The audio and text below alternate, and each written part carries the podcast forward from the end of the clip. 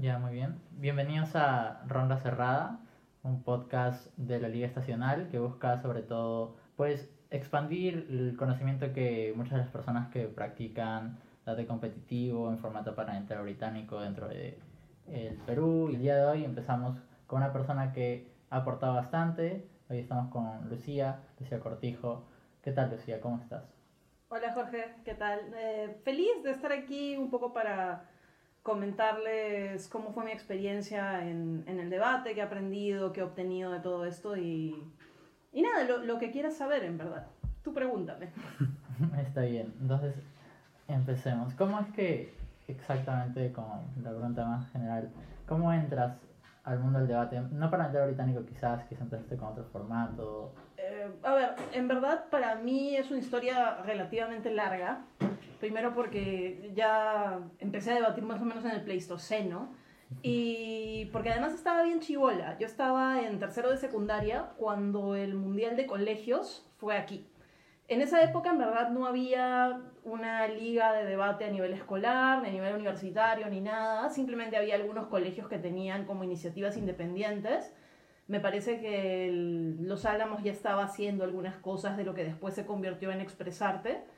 Y había eh, en el Roosevelt un equipo, o en el colegio Roosevelt había un equipo que básicamente entre ellos entrenaban e iban a los mundiales de debate representando al Perú, pero eran todos del mismo colegio. Entonces un día este grupo, eh, liderado por su profesor, se les ocurre postular al Perú para ser sede del Mundial de Debate. Pero el Consejo Mundial de Debate Escolar les dice, todo chévere, todo bacán, pero no lo pueden hacer ustedes solos. ¿No? Entonces, si vas a hacer el Mundial de Debate está bien, pero queremos tener otros colegios involucrados. Y así es un poco como se empieza a democratizar, en verdad, el tema de debate, por lo menos desde ese polo. Y cuando el Mundial llega a Perú, eh, uno de los colegios que se metió en el tema fue el mío. En verdad no teníamos club de debate, no teníamos nada. Me acuerdo que mientras estaba haciendo el Mundial un montón de gente se metió al club de debate porque básicamente se trataba no de debatir a esas alturas, sino de ser chaperón de los equipos internacionales. Entonces había como 20 personas en el grupo de debate y algunos de, de nuestras clases nos llevaron a ver los debates que fueron en nuestro colegio, que algunas rondas fueron en mi cole. Más Y me- menos, ¿en qué años? eso fue en el 2003, me parece. Sí, 2003. Y me acuerdo clarísimo que nos sacaron de clase de inglés para ir a ver uno de estos debates. Pues, y yo veo Israel contra Mongolia. Lo caso. Porque además, casualmente, este tipo de debates hace 3 contra 3. Y por azares de la vida, porque no era la regla ni mucho menos, pero fueron tres chicas de cada equipo. Y cuando yo llego a ese auditorio y veo a tres chicas de Israel debatiendo contra tres chicas de Mongolia, básicamente sacándose el ancho ahí en el escenario, yo, como digna adolescente que era, pensé, meh, no se ve tan difícil, yo podría hacer eso. Y a la semana siguiente me metí al club de debate. En esa época éramos 20, terminó el mundial y quedamos 3, porque ya no había extranjeros y yo no había que ser chaperón. Y poco a poco el grupo fue creciendo, me pasé gran parte de mi vida escolar en verdad dedicándome al debate, a debatir y también a todo lo otro que viene con el debate, ¿no? Conocer gente de otros colegios fue muy importante para mí, me ayudó a encontrar un poco ese espacio que estaba buscando para sentirme, no sé, que tenía mi lugar dentro de lo que era, digamos, la estructura escolar. Me habían gustado siempre muchas cosas, pero nunca había tenido, así como mi hermana tenía, por ejemplo, la banda de música del colegio, o otros chicos eran pues los del equipo de fútbol, yo no tenía eso. Y lo encontré por medio del debate. Eh, pasaron los años, estuve así de estar en el equipo nacional de debate que iba a ir a eh, Corea del Sur a un este, mundial, pero Corea del Norte decidió amenazar con bombas, se suspendió el torneo y para cuando el torneo volvió a, a programarse yo ya estaba en la universidad. Mm. A pesar de que una de las profesoras de la asociación de debate me acuerdo que me dijo, Lucía, pero jala mate. Y yo estoy como que no voy a dejar perder un ciclo en la universidad por, por ir a este torneo, ya habrá otras cosas. Y en verdad yo pensaba que ahí moría mi historia con el debate. No tenía mucha expectativa de seguir porque no había, o sea, no había clubes de debate, no había torneos, no había Semude, no había todo y no había nada. Era básicamente un desierto eso. ¿Ya de qué año estamos hablando? 2007 yo entré a la católica. 2007. Y resulta que cuando yo entré a la católica, al mismo tiempo entraron algunos chicos que habían estado en el Roosevelt y que em, también habían tenido una experiencia muy chévere en debate, que yo conocía porque habíamos compartido algunos interescolares y cosas así. Y en un momento se me acercaron y me dijeron, oye Lu, queremos tratar de hacer algo. Entonces nuestro primer intento de hacer un grupo de debate en la Cato era 100% en inglés, porque el objetivo era ir al World Universities Debate Championship, que era el único torneo que conocíamos, era el único torneo que pensábamos que podíamos ir. Fue un desastre, o sea, todo ese ciclo fue un ciclo perdido, nadie, no conseguimos realmente que la cosa se concretara en, conseguir compromiso en la gente ni nada, fue un experimento muy malo. Y de ese grupo original quedamos más o menos tres personas, uno de estos chicos del Roosevelt, un chico que era de sociales, que también estaba muy interesado en debate desde antes, que nos encontramos con él precisamente por esas afinidades, y yo. Eso era lo único que quedaba de ese primer experimento. Todos los demás se esfumaron. Y nosotros tres básicamente empezamos lo que eh, se iba a convertir en Sociedad de PUC, claro. Y,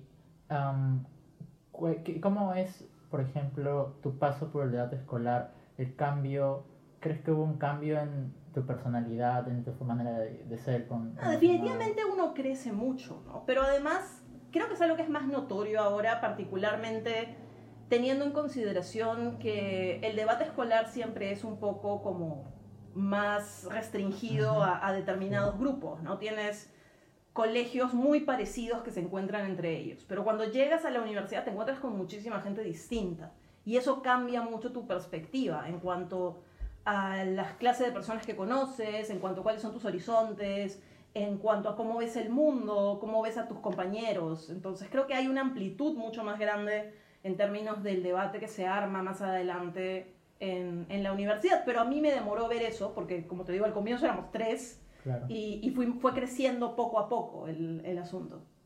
Y los primeros años de, de ATPUC supongo que fueron complicados para tratar de mantener el grupo. Todos los años de debate PUC han sido complicados. No hay uno solo que no lo sea.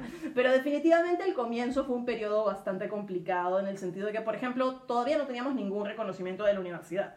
Es curioso porque hasta donde yo tengo conocimiento, por lo menos eso es lo que nos dijeron cuando nos oficializaron, era el único grupo más allá de la FEPUC y la- los grupos que son más de, digamos, política estudiantil, que había nacido de una iniciativa estudiantil y se había convertido en parte de la universidad Mm, que fue lo que sucedió. O sea, nosotros nos sentimos ya como, éramos especie de hijos bastardos, ¿no? Y al final nos firmaron. Eso demoró un par de años, en verdad. Al comienzo, es más, Debatepuc no tenía la última P, porque no queríamos que la católica nos demandara. Wow.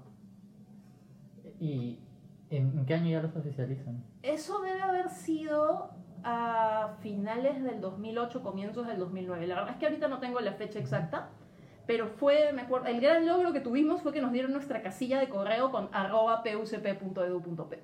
Eso fue como, oh por Dios, ya no tenemos que usar un Gmail horrible. Este, que en verdad es una etapa por la que pasan creo que todos los grupos de debate Sí. que empiezan, ¿no? En un comienzo como nos, la universidad misma no sabe muy bien qué hacer contigo. Y esa era un poco nuestra situación en un comienzo. Pero poco a poco fuimos en gran medida ganándonos la confianza de la universidad, precisamente porque no desaparecíamos. Era como, sí, estos chicos locos que debaten, que discuten entre ellos, siguen ahí. Entonces, de repente van a seguir ahí.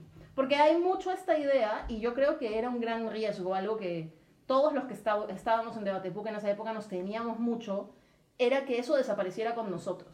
Es decir, la mayoría de iniciativas que yo he conocido de amigos míos que son, pueden ser muy bacanes, pero una vez que quienes inician ese, digamos, movimiento, terminan la universidad, no se concentran mucho en el recambio, es decir, en quién va a continuar con eso.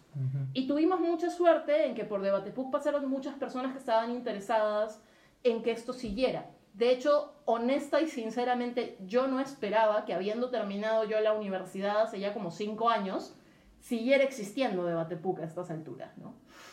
Es alucinante. Es algo que, que empezó como nada, como el sueño de querer ir a un mundial, básicamente, ¿no? Y para ese entonces no había torneos en español. entonces- No había torneos de nada. Eh, el TODI, em, digamos, hubo algunos torneos en Venezuela y en Colombia, que fueron torneos pequeños, que fueron internacionales, pero eran digamos, me acuerdo que en el torneo de Venezuela, que fue el primer torneo internacional en el que participamos en español, debía haber como mucho 10 salas. Como, y estoy exagerando, o sea, probablemente eran menos eran muy pequeños, eran muy cortos, teníamos muy poco presupuesto. En ese torneo, por ejemplo, me acuerdo que la final fue eh, en una escuela de idiomas, porque no teníamos dónde hacerla. Y no te estoy diciendo una escuela de idiomas tipo el británico, con auditorio, no, en el hall, en, en el pasillo de entrada, con la mesa de la secretaria ahí. Un domingo que no había nadie este, era el único sitio que conseguimos. Y tú nos veías a todos los participantes del torneo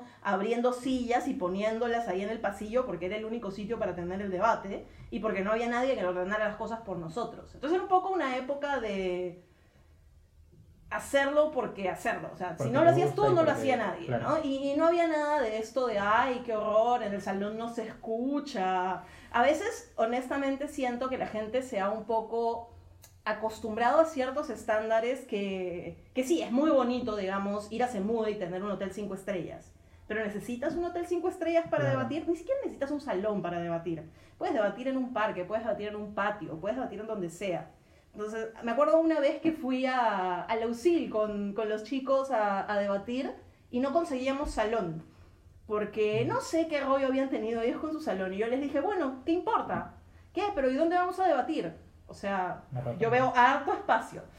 Y nos metimos en una, no sé cómo se llama, es como una posita que tiene la Virgen ahí. Y ahí acabamos haciendo las actividades que queríamos hacer. Porque una de las cosas bacanas del debate es que muy, en una forma muy parecida al fútbol es muy poco lo que necesitas para poder tener un debate. Necesitas gente que esté dispuesta a debatir y ni siquiera necesitas jueces, por último porque si no tienes quien te diga quién ganó, tampoco importa tanto. Lo que importa es que el debate se dé y que después conversemos sobre lo que sucedió. Entre unos y otros nos podemos dar feedback. De hecho, en, en Debate PUC empezamos así. No es que podíamos decir, ya, este, como somos 20, vamos a tener dos debates y dos jueces aquí y dos jueces allá. No, con las justas teníamos suerte si podíamos hacer medio debate completo y darnos feedback entre nosotros. Entonces, en verdad, no necesitas tanto. Es muy bacán tenerlo, pero a veces si hay que, pucha, debatir en un pasillo o si hay que ir a un hotel que no sea tan bonito o si hay que dormir en un sillón de alguien, se logra, ¿no? Claro, ¿y cómo surge entonces su paso por Semude? En verdad, lo de Semude fue algo muy curioso porque nosotros fuimos al primer, el primer mundial al que fuimos, que fue el World Universities Debate Championship en Cork en 2009 eh, fue curioso porque fuimos el primer equipo hispanohablante en ir. No había ido, no solamente nadie de Latinoamérica, sino nadie de Latinoamérica, nadie de Sudamérica, ni de Centroamérica, ni de España, ni nada parecido. Y estábamos un poco solitos ese año, y al año siguiente, de pronto, ya no estábamos solos. Éramos los de la Cato, había un equipo de la Pacífico, que es un grupo que no tiene nada que ver con el CIDEUP que apareció después. Ah, Digamos que fue una primera experiencia que fue bastante dirigida hacia ir a ese mundial y luego un poco que desapareció porque los chicos involucrados tenían también otros intereses y no, no le metieron tanto punch. El, el CIDEUP surge después. Y aparecieron dos equipos de la Universidad Central de Venezuela. Entonces era como que ya no somos los únicos y ellos tenían a un entrenador que era un profesor locazo, un gordito que se llama Arlan. De vez en cuando surge, aparece por ahí en, en algún semude, cosas así. Y, y, honestamente el tema de hacer semude fue lo que se le ocurrió a él, como una quemada. Es más, todos sus alumnos, todos los chicos que trabajaban con él le dijeron que era una locura organizar algo así porque no solamente era hacerlo en un país, en una región donde nunca se ha hecho algo así, sino además era hacerlo en Venezuela, que no estaba tan mal como está ahora, pero definitivamente no estaba pues en condiciones óptimas para un evento internacional. Y a pesar de eso lo hicieron. No fue ni el torneo más grande, ni el más sofisticado. Hubo, para variar, un montón de problemas con los jueces. A mí alguna vez un juez de Estados Unidos, Steve Jano, me dijo, si no tienes quejas de jueces, no estás haciendo un torneo. Así que eh, sucede en todos lados. Pero en ese caso en particular era aún más dramático el asunto porque tenías muchos jueces que nunca habían juzgado parlamentario británico, porque no tenías otra opción. Y es más, en ese semudo estuvo Tuna, Alfred Snyder, Mm. que es como esta gran... es el Papá Noel de- del debate, ahora canonizado prácticamente, y él no hablaba dos palabras de español, pero hizo la tabulación, que fue muy gracioso. No tenía ni idea de qué estaba sucediendo, pero grabó todos los debates que pudo. Todavía hay videos de ese Semude en, en su blog, están en internet. Eh, lo subí a Vimeo, así que no, no sé por qué, pero lo subí a Vimeo. Pero la forma de acceder es buscando el blog de Alfred Snyder y todavía hay un montón de, de esos debates. Y bueno, una vez sobrevivido a esa primera experiencia de Semude, un poco que las cosas empezaron a irse formalizando con el paso de los años, ¿no? Luego vino uno en Chile que fue rarísimo porque no tenían suficientes salones para tener todos los debates al mismo tiempo.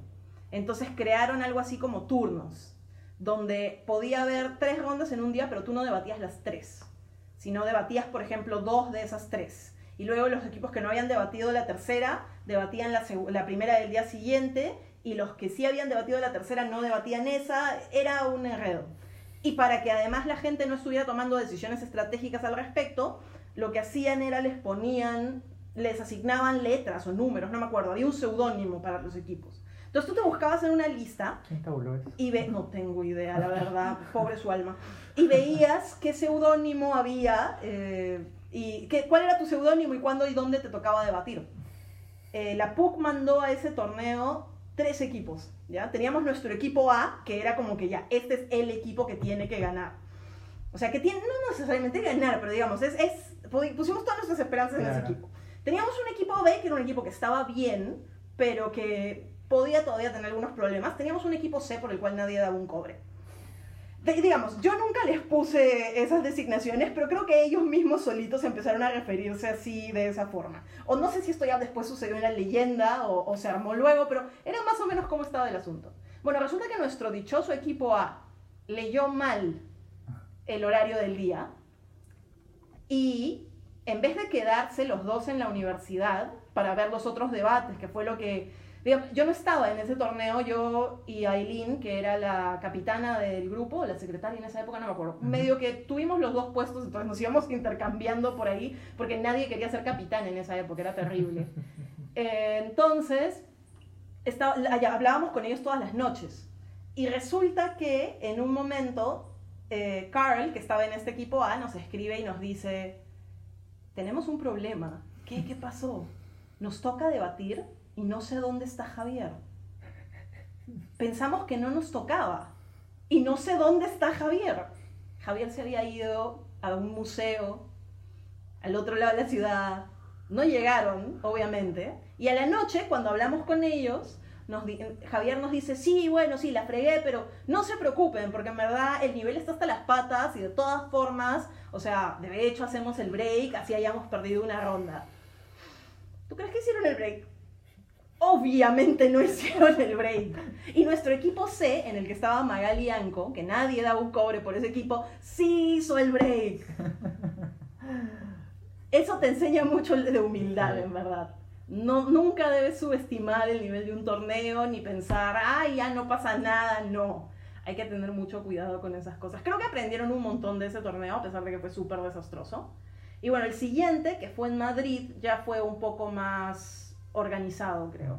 En gran medida porque si bien los españoles no tenían mucha experiencia en parlamentario británico, sí tenían mucha experiencia en otros tipos de debate, que ahí hay, digamos, ya, sí, ya hay un circuito bastante establecido con otros formatos de debate universitario. Eso creo que ayudó mucho a, a sentar el tema de, de los mundiales. Y bueno, los torneos pequeños fueron otra historia, ¿no? Empezaron a surgir poco a poco. El primer Toddy, me acuerdo que lo armó Aileen mientras yo estaba de intercambio.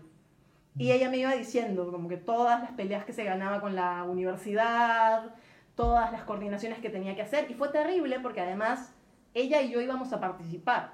Entonces, llegado a un cierto punto, como una semana antes del torneo, una cosa así, se tuvo que voltear donde el resto del grupo y un poco darles la posta y decirles, bueno, yo ya no puedo saber nada de organización, así Claro. que vean.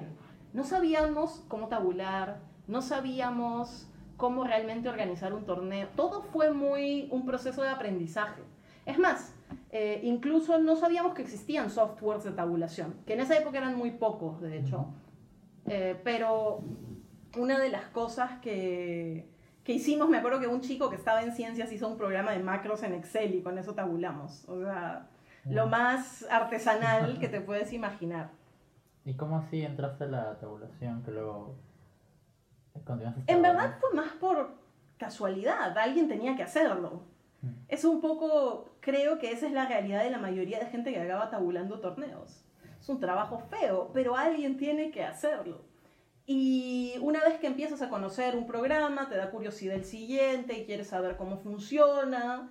Eh, ahora hay grupos de Facebook que, sobre tabu- de tabuladores, de gente que quiere un poco saber más de, de ese submundo dentro del debate. Ahora, dentro de todo, en verdad, yo soy muy, entre comillas, tabuladora por intuición, no porque sepa mucho ni de mates, ni de programación, ni de nada. Entonces, muchas veces me ha pasado darme pues con una pared gigantesca que es el lenguaje de código.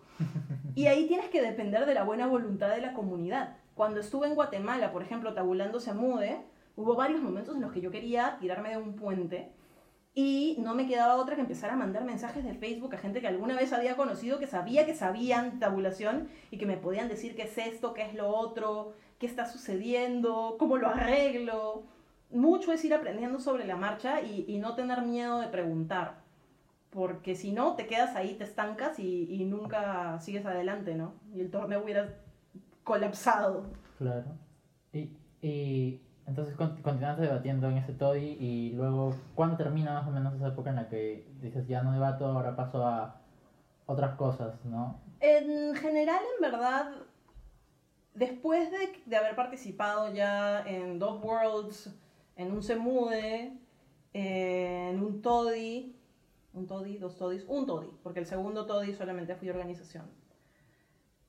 Un poco que sentía que ya había cumplido ciertos milestones, ¿no? ciertas metas que me había trazado de cosas que quería hacer. Ahora, yo nunca gané un torneo grande, pero tampoco me molestaba. Eh, estaba muy feliz con haber sido parte de un montón de estas experiencias en un comienzo. Tiene su lado bueno y su lado malo el haber estado al comienzo, ¿no? Teníamos muchas menos oportunidades de debatir, teníamos muchas menos posibilidades, por lo tanto, de destacar en un torneo, porque había menos instancias. Pero también tuvo su lado bonito en, en que creo que todos estábamos mucho más involucrados en todo lo que sucedía, era menos gente y había de repente una sensación más de, de que dependía de todos que un torneo salga bien. A veces siento que los propios participantes un poco se, se distancian de la organización y sienten que de ellos depende simplemente ir y debatir, pero en verdad no es, por lo menos en- a mi parecer, y esto es ya algo muy subjetivo, que un torneo salga bien no depende solo de organización, depende de organización, depende de los debatientes, depende de jueces, depende de los voluntarios que generalmente son indispensables para que corra un torneo, depende de la universidad, depende de un montón de cosas. Entonces, sabiendo un poco ya cómo funcionaba todo eso, quería también concentrarme en, las otras áreas de, de lo que puede representar un torneo de debate y de lo que puede representar la actividad de debatir en general, ¿no? De hecho, también organizamos otra clase de, de actividades que no necesariamente eran competitivas, como eh, foros de debate, eh, como días de debate, que en el 2015 lo hicimos acá y que fue bastante chévere. Esto ya no con Debate PUC, sino con otro grupo de gente habiendo ya terminado la universidad y todo. Entonces creo que hay una amplia gama de, de espacio para querer poder hacer las cosas. Además teníamos muy claro, creo, en esa época, quienes ya habíamos estado debatiendo, que si nos aferrábamos a la idea de ser nosotros quienes compitiéramos, el día que nosotros dejáramos de debatir, no iba realmente a quedar nadie. Entonces queríamos evitar ese vacío. Si, si tú te aferras mucho a ser quien figura, quien debate, quien va a los torneos, al final, cuando tú no estés, ¿quién va a tomar ese lugar? Entonces es mejor, o al menos nos pareció mejor en ese momento, darle la oportunidad a los, la las otras personas del grupo para que también pudieran destacar, para que también pudieran ser parte, digamos, entre grandes comillas, de un equipo A, para que también pudieran tener esas experiencias, quedarse un poco así adictos, como nos sucede a todos en cierto momento, y así las cosas pudieran seguir avanzando. De hecho, mi último año, mis últimos dos años de universidad, el penúltimo estuve en Debate PUC, pero ya no tan involucrada como antes. Y el último ya ni siquiera estaba en debate PUC. Igual a veces los, los apoyaba, iba a visitar y todo, pero también se trata un poco de soltar. O sea, si, es como, como un hijo a veces, ¿no? si no lo sueltas, no va a caminar nunca. Y queríamos ver que andara. Y andó, mal que bien, andó, se ha caído un par de veces, pero ¿qué vamos a hacer? Avanza. No sé para dónde, pero avanza. y, y luego después de eso, sé que... Eh construir su proyecto que es Habla, ¿verdad? Y también eh, un paso por Sideu. Sí, la historia de Sideu está de hecho muy ligada a la historia del Todi, porque el Todi en verdad fue en gran medida la génesis de un montón de clubes de debate o de círculos de debate o de sociedades de debate, depende del año que nombre le ponen. y claro, tú piensas, ok, el Todi lo que generó básicamente fue una instancia donde la gente podía tener una primera participación, gustar del asunto, regresar a su universidad y querer armar algo. Yo creo que ese tiene que ser el objetivo de los torneos. Más allá de quién gana, quién no gana o qué hacemos, la idea de un torneo es más la excusa para que la gente tenga un lugar donde aprender, donde experimentar con esta actividad y luego intente hacer algo con eso. Entonces, habiendo participado en el TODI, un grupo de chicos del CIDEU, un grupo de chicos de la Pacífico deciden pues ellos organizar eh, un grupo de debate. Y me llaman a mí para que entrene a, al grupo de debate que ellos habían organizado. Fuimos juntos a 12 mudes con resultados mixtos, como es normal, sucede. Pero la verdad es que fue una experiencia muy bacán para mí porque ya era también ver las cosas desde otra posición. Es muy diferente ser parte de eh, una sociedad de debate como, así seas capitán o, lo que, o capitán slash entrenador, que a veces pues no hay de otra, no hay plata, no hay presupuesto para contratar a alguien más, pero es muy diferente cuando ya tu posición es una de responsabilidad profesional. Porque por lo menos para mí era así, ¿no? O sea, eran, eran mis amigos, son mis amigos, muchos de ellos todavía. Eh, es, un, es una cosa que me gusta hacer, pero en el fondo es también un trabajo. Y lo bacán de eso, y es uno de los motivos por los cuales yo creo que en la medida de lo posible, obviamente esto depende mucho de los medios que tengas, pero en la medida de lo posible los equipos de debate tienen que tratar de tener un entrenador que reciba una remuneración, eso te compromete en otro nivel. Ya no se trata de que lo estás haciendo por buena onda o que lo estás haciendo porque crees en el grupo, se trata de es tu chamba. Y cuando es tu chamba, realmente le pones, y, y si es tu chamba y además es algo que te apasiona, le vas a poner alma, corazón y vida a lo que estás haciendo.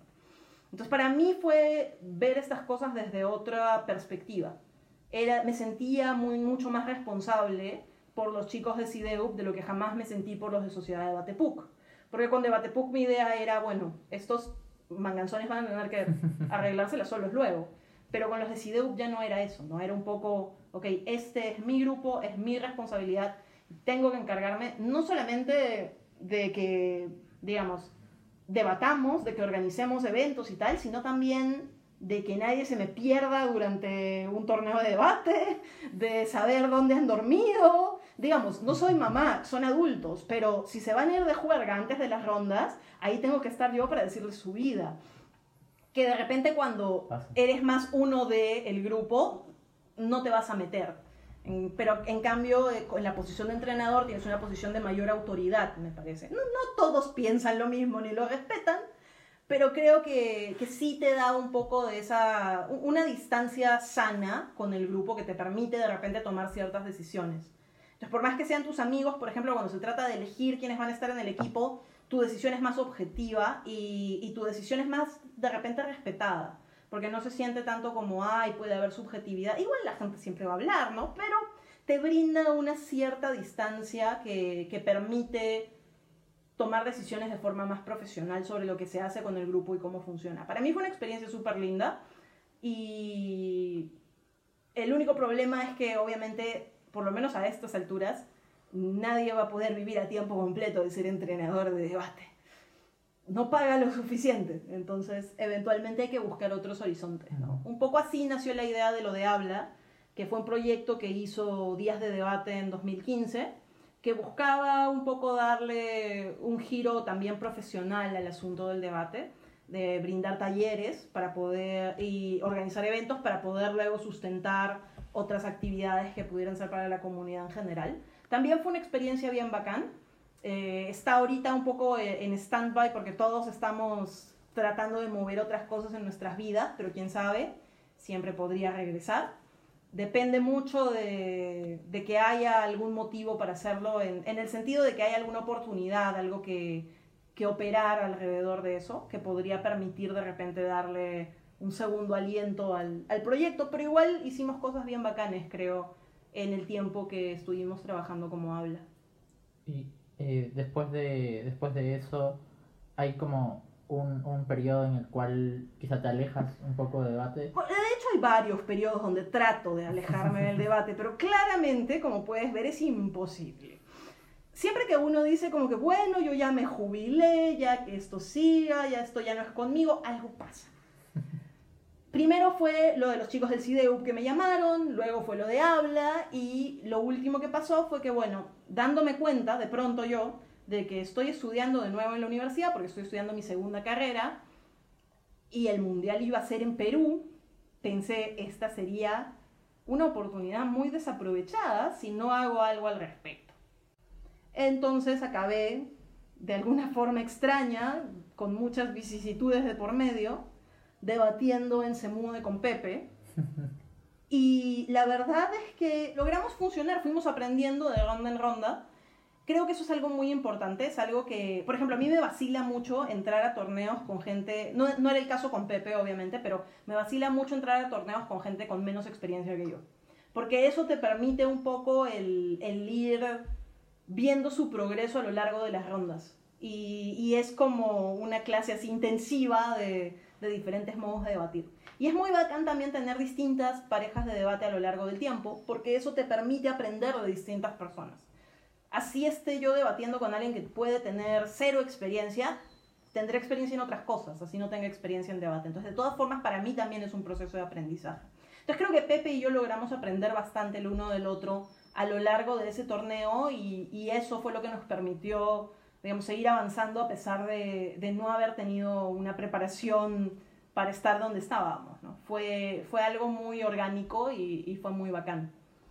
¿Cuál es, eh, cómo, cómo, ves, eh, por ejemplo, esa diferencia entre el circuito que quizás dejaste y luego el circuito que, que has vuelto a ver? Eso fue parte de mi motivación para participar en Semude, porque en gran medida el haber sido parte de cómo esto empezó implicaba, en realidad, un gran grado de sacrificio porque las cosas eran nuevas, no tenías mucha idea de qué iba a pasar, tenías muchas veces que realmente hacer sacrificios de todo tipo, en términos de desde dónde nos quedábamos cuando íbamos a torneos, hasta la calidad de los jueces, el tamaño de los torneos, muchas cosas por ese estilo. Entonces para mí fue un poco como, bueno, habiendo ya vivido todo esto, vamos a ver cómo están las cosas desde el otro lado.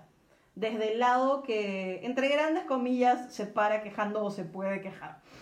Y la verdad fue bien bacán, fue muy interesante. Nunca había tenido yo realmente esa experiencia de, de no tener en absoluto ninguna posición ni de autoridad, ni de conexión con la organización, ni de nada, de nada, de nada. Simplemente era un participante más.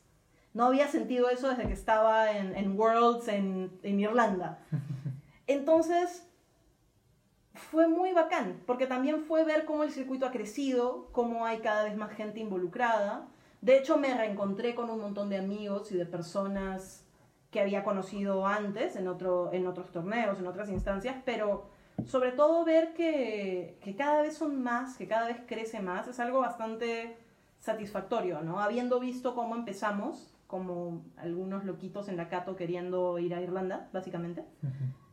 Y que eso se haya convertido en todas las sociedades de debate que hay, en todos los eventos, todos los torneos que vemos a lo largo del año, es, es muy bacán.